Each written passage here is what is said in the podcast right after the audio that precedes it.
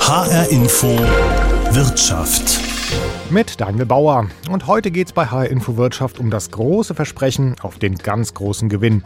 Wenn man nur ein bisschen Glück hat. Die Werbung der ganzen Online-Spiel-Casinos kennt wahrscheinlich jeder.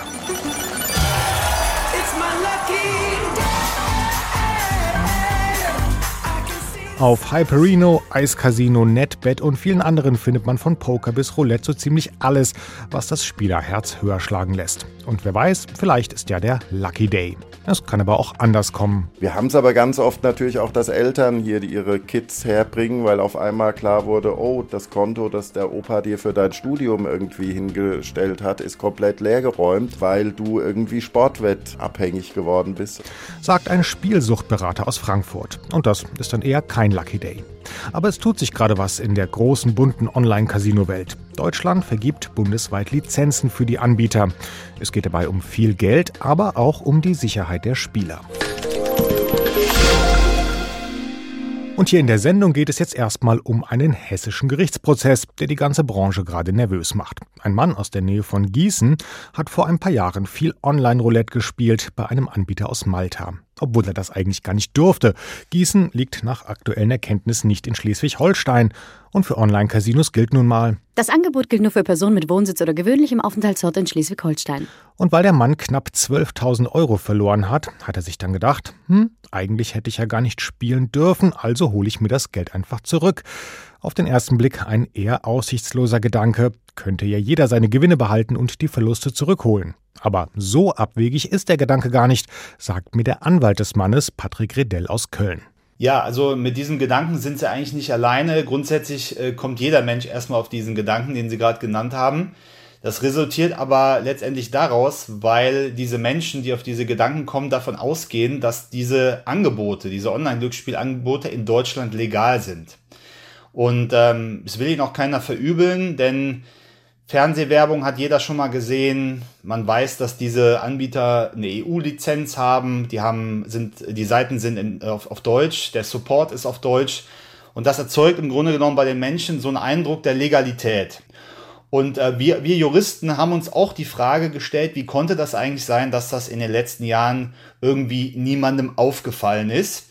Und äh, rechtlich gesehen ist es so, bis zum 30.06.2021 war Online-Glücksspiel fast ausnahmslos verboten.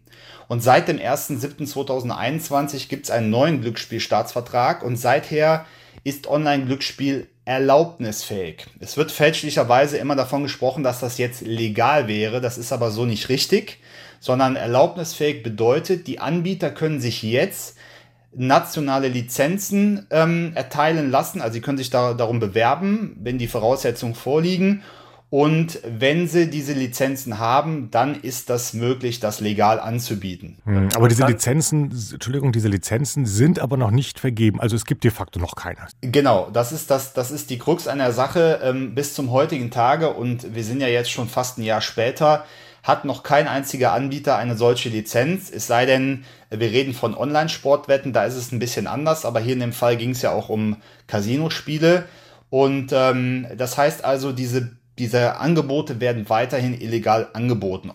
Ähm, und wenn wir jetzt mal das zugrunde legen, dann muss man wissen, ähm, Verträge, die abgeschlossen werden, die eben gegen ein solches gesetzliches Verbot verstoßen, dann sind diese Verträge nichtig und ähm, das bedeutet, alles, was auf Basis von solchen nichtigen Verträgen bezahlt worden ist, muss dann seinen Weg wieder zurückfinden. Ah, okay, verstehe. Und in dem konkreten Fall, also Ihr Klient, der hat in dem Sinne Glück, weil er aus Hessen kommt. Sie hatten ja auch vorhin gesagt, fast überall war Glücksspiel bislang verboten bis zum äh, Anfang Juli vergangenen Jahres. Da gibt es diese berühmte Ausnahme Schleswig-Holstein. Die durften, aber der Mann aus Hessen durfte eben nicht. Genau, der ähm, Kläger hier, der kam halt aus Hessen und in Hessen galt diese Regelung nicht. Und Sie vertreten ihn vor Gericht und bislang ziemlich erfolgreich. Können Sie mir ganz kurz mal erzählen, ähm, die ganzen juristischen Etappen, die Sie bislang gegangen sind und mit welcher Begründung die Gerichte letztlich Ihnen und Ihrem Klienten bislang auch Recht gegeben haben? Ja, also ähm, wir sind jedenfalls erstmal außergerichtlich an, ähm, an das Casino herangetreten und haben um Rückzahlung gebeten unter entsprechendem Verweis auf die Rechtslage. Das Casino hat aber nicht reagiert, wie das viele Casinos so machen. Und dann hat der Kläger sich dazu entschieden, Klage einzureichen. Und dann haben wir die Klage beim Landgericht Gießen eingereicht und dann hat das Gericht dann das Urteil gesprochen und damit hat quasi alles angefangen, weil das das erste Urteil war, was es in Deutschland zu diesem Thema gab. Mhm. Und das Gericht hat klar gesagt, das Online-Casino muss dem Mann das Geld zurückzahlen. Genau, das, das, äh, das äh, Gericht hat gesagt, wie ich eh eingangs schon erwähnt habe, das ist eben verboten in Deutschland ähm, auf Basis des Glücksspielstaatsvertrags, der damals äh, Geltung hatte. Und ähm, dann hat, wie gesagt, das Gericht entschieden, dass die Beträge wieder zurückgehen müssen. Und das Online-Casino wollte das aber nicht akzeptieren, ist in Berufung gegangen. Genau. Und da gab es jetzt äh, gerade kürzlich, vor ein paar Tagen, hier in Frankfurt vom Oberlandesgericht eine Entscheidung. Genau, also das war abzusehen, ähm, dass das äh, Casino in Berufung geht, weil es eben bis dato noch keinerlei Berufungsentscheidung gab. Und dann hat das äh, OLG Frankfurt jetzt einen sogenannten Hinweisbeschluss erlassen, der sehr umfangreich war äh, und der zum Inhalt hatte, dass das äh, Gericht der Gegenseite, also dem Casino, mitgeteilt hat, dass es beabsichtigt, ähm, die Berufung zurückzuweisen. Und äh, der Sinn dieses Hinweisbeschlusses ist immer, dass die Partei, an, an welche dieser Hinweisbeschluss gerichtet ist, die Berufung dann zurücknehmen kann, um damit ein bisschen Geld zu sparen. Oberlandesgericht habe ich natürlich auch gesprochen. Die wollen sich noch nicht ähm, im Interview äußern, weil das Ganze eben noch nicht rechtskräftig ist. Das Online-Casino kann jetzt auf die ja, auf diesen Beschluss quasi auch nochmal Argumente vorbringen, warum es vielleicht doch berechtigt ist, in Berufung zu gehen. Also ganz äh, in trockenen Tüchern ist die Sache noch nicht. Aber wenn man sich die Begründung des OLGs mal durchliest, scheint mir das doch äh, in eine deutliche Richtung zu gehen. Also es sieht nicht so schlecht aus für Ihren Klienten, oder? Genau. Aus meiner persönlichen Erfahrung würde ich sagen, ähm, das macht keinen Sinn, weil das nicht erfolgsversprechend ist. Von daher würde ich an deren Stelle aus Kostengründen die Berufung zurücknehmen. Und wenn das passiert, dann wird automatisch das, das äh, Urteil vom Landgericht Gießen rechtskräftig. Und dieser Hinweisbeschluss, Beschluss, der bleibt auch in der Welt. Das heißt also, sollte der auch irgendwie medial veröffentlicht werden auf den entsprechenden Portalen, dann kann man da auch jederzeit als Öffentlichkeit drauf zugreifen. Aber für das beklagte Online-Casino wäre das, oder irre ich mich da doch ziemlich fatal, weil dann könnten ja sehr viele andere Spieler, die in den vergangenen Monaten viel Geld verloren haben, ähm, den gleichen Rechtsweg nehmen, eben schon mit diesem Urteil und hätten damit ziemlich gute Chancen. Wobei jetzt überlege ich mal weiter, das wäre nicht nur für das Online-Casino vielleicht ziemlich blöd, sondern eigentlich für alle Online-Casinos, die so ein Grauzonen-illegales Angebot gehabt haben, oder? Natürlich, also um, um es mal auf den Punkt zu bringen, hat ähm, dieses Casino natürlich der ganzen Branche Bärendienst erwiesen. Also ich will jetzt keine Tricks verraten, aber man hätte das eleganter lösen können aus deren Perspektive. Wahrscheinlich einfach ähm, zurückzahlen dem Mann das Geld, oder? Ja, das haben Sie jetzt gesagt. Wie gesagt, ich will da nichts vorwegnehmen, aber äh, mir, mir als, als Vertreter von denen wäre da sicherlich was eingefallen und vielen anderen Kollegen auch. Warum man das gemacht hat, ist, denke ich, eine unternehmenspolitische Entscheidung. Aber Sie haben es eigentlich schon gesagt. Ähm, dieses, ähm, diese Rechtsprechung oder, oder auch äh, die rechtliche Grundlage ist ja jetzt nicht ähm, maßgeschneidert auf dieses Casino, sondern die gilt natürlich für alle Casinos, die eben keine Lizenz haben. Und ich kann es vorwegnehmen, kein Casino, was Casinospiele anbietet in Deutschland, hat ein, bisher eine Lizenz. Jedenfalls ist mir das nicht bekannt. Das heißt also, das gilt für sämtliche Casino-Anbieter, die ja natürlich alle auch äh, auf Malta sitzen, Gibraltar, Curacao und ähm, für die gilt natürlich die gleiche ähm, rechtliche Schlussfolgerung. Das ist für die Branche eine Katastrophe, um es mal auf den Punkt zu bringen. Auf der anderen Seite muss man sagen, wieso ist das nicht schon früher passiert? Warum ist das nicht schon früher jemandem aufgefallen? Und unterm Strich kann man sagen, hat man die letzten Jahre aus Sicht der Casinos ja auch gut verdient. Sagt Anwalt Patrick Redell. Aber all diese Gewinne der Casinos wackeln jetzt ganz schön, sollte sein Klient in letzter Instanz Recht bekommen. Allein in seiner Kanzlei stapeln sich schon 400 ähnliche Fälle. Alles Kunden, die ihre Verluste zurückhaben wollen. Und das Ganze trifft die Branche auch noch in einer heiklen Zeit. Man will mit dem neuen Glücksspielstaatsvertrag endlich lupenrein legal werden. Dafür braucht man eine Lizenz. Und um die zu bekommen, müssen die Anbieter sich an strenge Regeln halten. Stichwort Suchtprävention. Es gilt zum Beispiel pro Spieler und Monat ein Maximaleinsatz von 1000 Euro. Man kann sich auch selbst und sein Konto einfach sperren, sogar per Klick auf einen Panikbutton, der bei jedem Spielgut sichtbar sein muss. Für die Kontrolle der Regeln ist ab kommendem Jahr die Glücksspielbehörde in Halle zuständig. Da sucht man aber noch Mitarbeiter. Momentan prüft das Landesverwaltungsamt Sachsen-Anhalt die Lizenzanträge. Die Sprecherin Denise Vopel habe ich gefragt, ob sie vielleicht gerade sehr viel Post aus Malta und diversen pazifischen Inseln bekommt. Ja, also das äh, trifft es schon äh, ganz deutlich. Ähm, wir bekommen sehr viel Post jeden Tag und äh, Sie können sich auch vorstellen, dass unsere Büros inzwischen äh, ordentlich vollgestopft sind mit äh, diversen Ordnern. Insgesamt haben wir momentan 68 ähm, Anträge vorliegen. 60 beziehen sich auf virtuelle Automatenspiele und 8 auf Online-Poker. Und dann gibt es ja durch den Glücksspielstaatsvertrag festgelegt auch ähm, klare Regeln, also klare Kriterien, die die Online-Casinos erfüllen müssen, um so eine Lizenz zu kriegen. Können Sie noch mal zusammenfassen, welche sind das? Also was muss ich als Online-Anbieter erfüllen, um so eine Lizenz für Deutschland zu bekommen? Ja, das ist eine relativ lange Liste. Ähm, das äh, ist sehr umfangreich, äh, was die Antragsteller da irgendwie Voraussetzungen ähm, anbieten müssen. Ähm, das hat natürlich auch den Hintergrund, äh, dass es sich hier um ein sehr, ich sag mal, anfälliges Geschäft handelt. Und insofern ist auch die Seriosität der Antragsteller ganz besonders wichtig, vor allen Dingen auch für die andere Seite sozusagen, die Nutzer, die ja sich auf diese Spiele einlassen und also nur mal für den Hinterkopf, ähm, das Thema Spielerschutz spielt da eben auch eine ganz große Rolle. Insofern müssen Antragsteller eben zum Beispiel ihre fachliche Eignung nachweisen. Die verantwortlichen Personen des Unternehmens müssen quasi eine weiße Weste vorweisen. Die wirtschaftliche Solidität muss nachgewiesen werden, weil es sich ja auch um Kundengelder handelt. Datensicherheit muss gewährleistet sein, der Spielerschutz, Minderjährigenschutz, Geldwäscheprävention muss nachgewiesen werden und natürlich auch die konkrete Ausgestaltung der einzelnen Spiele müssen überprüft werden. Also Sie sehen, das ist eine sehr umfangreiche äh, Liste, die wir da abarbeiten müssen. Insofern kann sich vielleicht der ein oder andere Ihrer Hörer vorstellen, ähm, dass wir hier auch wirklich sehr umfangreich arbeiten müssen, um so eine Anträge ähm, fertigzustellen. Das heißt, es dauert natürlich auch eine gewisse Zeit. Jetzt haben Sie vorhin gesagt, es wird auch geguckt, ob die Antragsteller eine, eine weiße Weste haben haben Sie, glaube ich, das genannt. Jetzt laufen ja eine ganze Reihe von Gerichtsverfahren ähm, gegen Online-Casinos. Spieler fordern ihr Geld zurück teilweise, weil sie sagen, eigentlich habe ich illegal gespielt.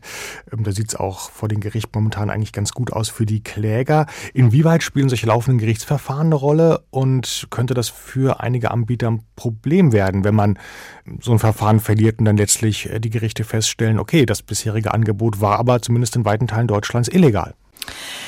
Ja, also äh, die Gerichtsverfahren spielen natürlich für uns eine Rolle, weil sie natürlich auch immer einen Hinweis darauf äh, geben, Aspekt äh, Seriosität, Zuverlässigkeit. Wir hatten vorhin darüber gesprochen, dass das eins dieser Voraussetzungen ähm, für eine Genehmigung ist. Die Verfahren, an, die an Verwaltungsgerichten geführt werden, die ähm, bekommen wir natürlich äh, zur Kenntnis. Verfahren, die allerdings auf privatrechtlicher Ebene ähm, geführt werden, also das, was Sie jetzt zum Beispiel gerade als Beispiel angeführt haben, die bekommen wir natürlich nicht zwingend bekannt gegeben. Insofern sind wir da ähm, auch aber in einer guten Zusammenarbeit mit zum Beispiel den äh, Spielerschutzverbänden, die uns da ganz gut auf, auf dem Laufenden halten und ähm, soweit ähm, Klageverfahren relevant sind für unsere Genehmigungen, werden die natürlich mit einbezogen und auch berücksichtigt, äh, sowohl in die Einrichtung als auch dann in die andere Richtung. Hm. Wenn man jetzt ganz streng wäre, dann dürfte aber eigentlich keiner von den jetzt am Markt befindlichen Anbietern eine Lizenz kriegen, weil, naja, außer Schleswig-Holstein ist das alles nicht wirklich legal, was die momentan machen. Ja, also das ist natürlich ein schwieriger Punkt, den Sie da ansprechen. Ähm, hier hat der Gesetzgeber äh, quasi eine, ja, ich sag mal, eine Übergangsfrist geschaffen, äh, während äh, der sich ähm, Anbieter quasi ähm, legal verhalten können. Und wenn sie sich ab diesem Zeitpunkt, das ist der Herbst 2020 gewesen, im Wesentlichen an die Regeln und Vorgaben, also sprich die Leitlinien der Länder ähm, gehalten haben und dann auch die Frist eingehalten haben, um sich legalisieren zu lassen bei uns, ähm, dann entspricht das sozusagen eines Legalisierungsverfahrens. Alle, die sich daran nicht gehalten haben, die ähm, fliegen quasi von unserer Liste. Ab dem Zeitpunkt sollte man besser wirklich nur noch Spieler aus Schleswig-Holstein akzeptieren. Korrekt. okay, verstehe. Gut, schauen wir mal, wie das ausgeht. Ähm, wann haben wir denn dann den ersten lizenzierten Online-Glücksspielanbieter für ganz Deutschland? Das wird sicherlich der lizenzierte Anbieter äh, selbst dann kommunizieren. Also äh, das Feld werden wir dann ihm überlassen. Aber in diesem Jahr auf jeden Fall noch. Ähm, das müssen Sie äh, den Antragsteller fragen, weil es kommt ja auch noch etwas anderes hinzu. Die Lizenz ist ja äh, sozusagen ähm, die Voraussetzung. Ähm, allerdings ist es wie im Supermarkt. Man äh, hat das Gebäude, aber noch keine Waren und kein Supermarkt öffnet seine Tore, ohne die entsprechenden Ware in den Regalen zu haben. Sprich, die Spiele müssen ja auch noch genehmigt und legalisiert werden. Und auch das führen wir durch. Wir prüfen gerade ungefähr ungefähr 6000 Spiele. Und äh, erst wenn die dann entsprechend auch genehmigt sind, äh, kann quasi der Supermarkt öffnen. Wie prüft man ein Online-Spiel? Indem man es spielt? Indem man spielt. Oh. Das ist der schöne Part des Jobs wahrscheinlich dann. Das glaube ich eher nicht. okay, je nachdem, ob es einem also, Spaß macht. Ja, das, das zum einen und natürlich ist das natürlich auch eine ja sehr monotone Arbeit und sehr anstrengend und ähm, auch sehr äh, man, man muss sich sehr konzentrieren, äh, weil man muss ja auch die verschiedenen Spiele ähm, Aspekte abprüfen. Ne? Ist der Panikknopf an, an der richtigen Stelle? Ist der groß genug? Werden die Pausen eingehalten? Also diese ganzen Vorgaben. Also ähm, das Spielen vor dem Hintergrund des Prüfens macht, glaube ich, nicht so viel Spaß. sagt Denise Vopel, die wahrscheinlich jede Menge Online-Slot-Maschinen auswendig kennt. Für die Casinos sind die strengen Vorgaben unangenehm.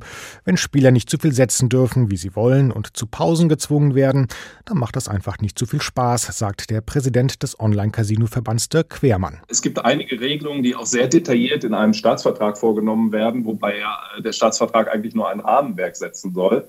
Äh, Im Staatsvertrag ist äh, zum Beispiel definiert, wie viel man maximal einsetzen darf, äh, wie lange ein Spiel dauert und ähnliche Aspekte. Und das halten wir äh, für die äh, auch Attraktivität, die notwendige, äh, notwendige Attraktivität des Spiels für gänzlich falsch. Und hier muss es Änderungen geben. Und mit notwendiger Attraktivität meint Quermann, dass viele Spieler dann doch lieber in den illegalen Casinos spielen, wo es die ganzen Vorgaben nicht gibt zumal die lizenzierten Anbieter auch 5,3 Prozent Steuern zahlen müssen, was die Gewinnquote senkt. Es ist also durchaus ein schwieriger Spagat, die legalen Online-Casinos attraktiv genug zu machen, dass sie angenommen werden, aber eben nicht zu attraktiv im Sinne der Spielsuchtprävention. Trotzdem mussten Bund und Länder diesen Schritt jetzt gehen, sagt zumindest der Wirtschaftswissenschaftler Justus Haukapp von der Uni Düsseldorf. Wir haben hier eine Situation, wo letztendlich äh, durch die Tatsache, dass es einerseits im europäischen Ausland legal war und man deswegen, deswegen auch nicht einfach abstellen konnte, zum anderen aber auch, dass durch das Internet es sowieso immer schwieriger wird, äh, das zu unterbinden. Man sich die Erfahrung auch aus anderen Ländern zunutze gemacht hat, äh, etwa Dänemark, die schon vor längerer Zeit äh, legalisiert haben und dann festgestellt haben, es ist doch wesentlich sinnvoller, wenn wir das Ganze in den dänischen Markt rein kanalisieren. Dann haben wir wenigstens, sind wir selber Herr der Dinge oder Frau der Dinge, die, die da passieren und können das äh, regulieren. Ähm, und wenn wir das jetzt nicht machen, sondern illegal lassen, dann bleibt das weitgehend unkontrolliert, weil dann müssen wir uns darauf verlassen, dass der Regulator in Malta oder irgendwelchen Inseln im Pazifik äh, letztendlich die Regulierung macht. Das ist eine Logik, man sagen, die ist, äh, das äh, erschließt sich vielleicht vielen nicht direkt, aber ist ganz ähnlich wie momentan die Bestrebungen zur Cannabis-Legalisierung. Wenn man es eh nicht verhindern kann, dann ist es doch besser, wir legalisieren das und machen es äh, und kontrollieren das dann auch. Dann ist der Schaden geringer, als wenn wir das alles letztendlich anderen überlassen. Was halten Sie von dem neuen Glücksspielstaatsvertrag? Ist das ein gelungener Wurf oder sagen Sie, mh, da fehlt es doch noch an vielen Ecken? Im Kleinen kann man immer äh, ähm, sicherlich äh, kritisieren. Ich äh, hätte mir gewünscht, vielleicht als Hauptkritikpunkt, dass man der Behörde in äh, Halle dann mehr Kompetenzen zugesteht, auch selber äh, die Regeln weiterzuentwickeln. Es gibt immer wieder neue Formen von Glücksspiel, auch Verquickungen von was ist virtuell und was ist stationär. Da verschieben sich die Grenzen immer mehr.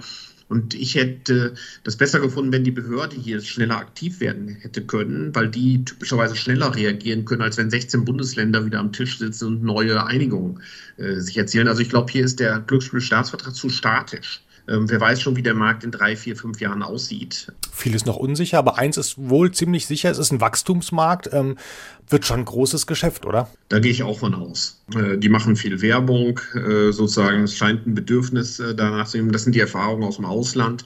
Ähm, bei uns wird zwar nicht ganz so viel gespielt wie jetzt in asiatischen Märkten oder äh, aus dem angelsächsischen Bereich, aber ich würde auch davon ausgehen, dass es äh, zunimmt. Und davon geht auch eine Studie von Gold Media Consulting im Auftrag von CasinoOnline.de aus. Demnach werden Online-Casinos in Deutschland im Jahr 2024 rund 3,3 Milliarden Euro verdienen. Besonders die Regulierung der Casinos wird als Wachstumsimpuls gesehen. Immer mehr Menschen werden also an virtuellen Roulette- oder Pokertischen sitzen. Manche werden gewinnen, manche werden verlieren und manche werden im Büro von Veit Wenhag landen. Er ist Glücksspielsuchtberater im Evangelischen Zentrum in Frankfurt. Ein großes Problem beim Online-Spiel ist für ihn, dass man es immer und überall machen kann. Mit dem Handy hat heute jeder die Spielbank in der Hosentasche. Genau, wir wissen ja, dass, äh, sagen wir mal, solche ähm, Abhängigkeiten sich auch immer orientieren an der Verfügbarkeit des, äh, sagen wir mal, Rauschmittels. Und äh, das ähm, Glücksspiel ist halt hochverfügbar und zwar auf allen möglichen Plattformen, ob das jetzt im Smartphone ist oder ähm, in irgendwelchen Terminals an Kiosken, wo man direkt sozusagen online auch seine Wetten live oder auch äh, ergebnisorientiert abgeben kann.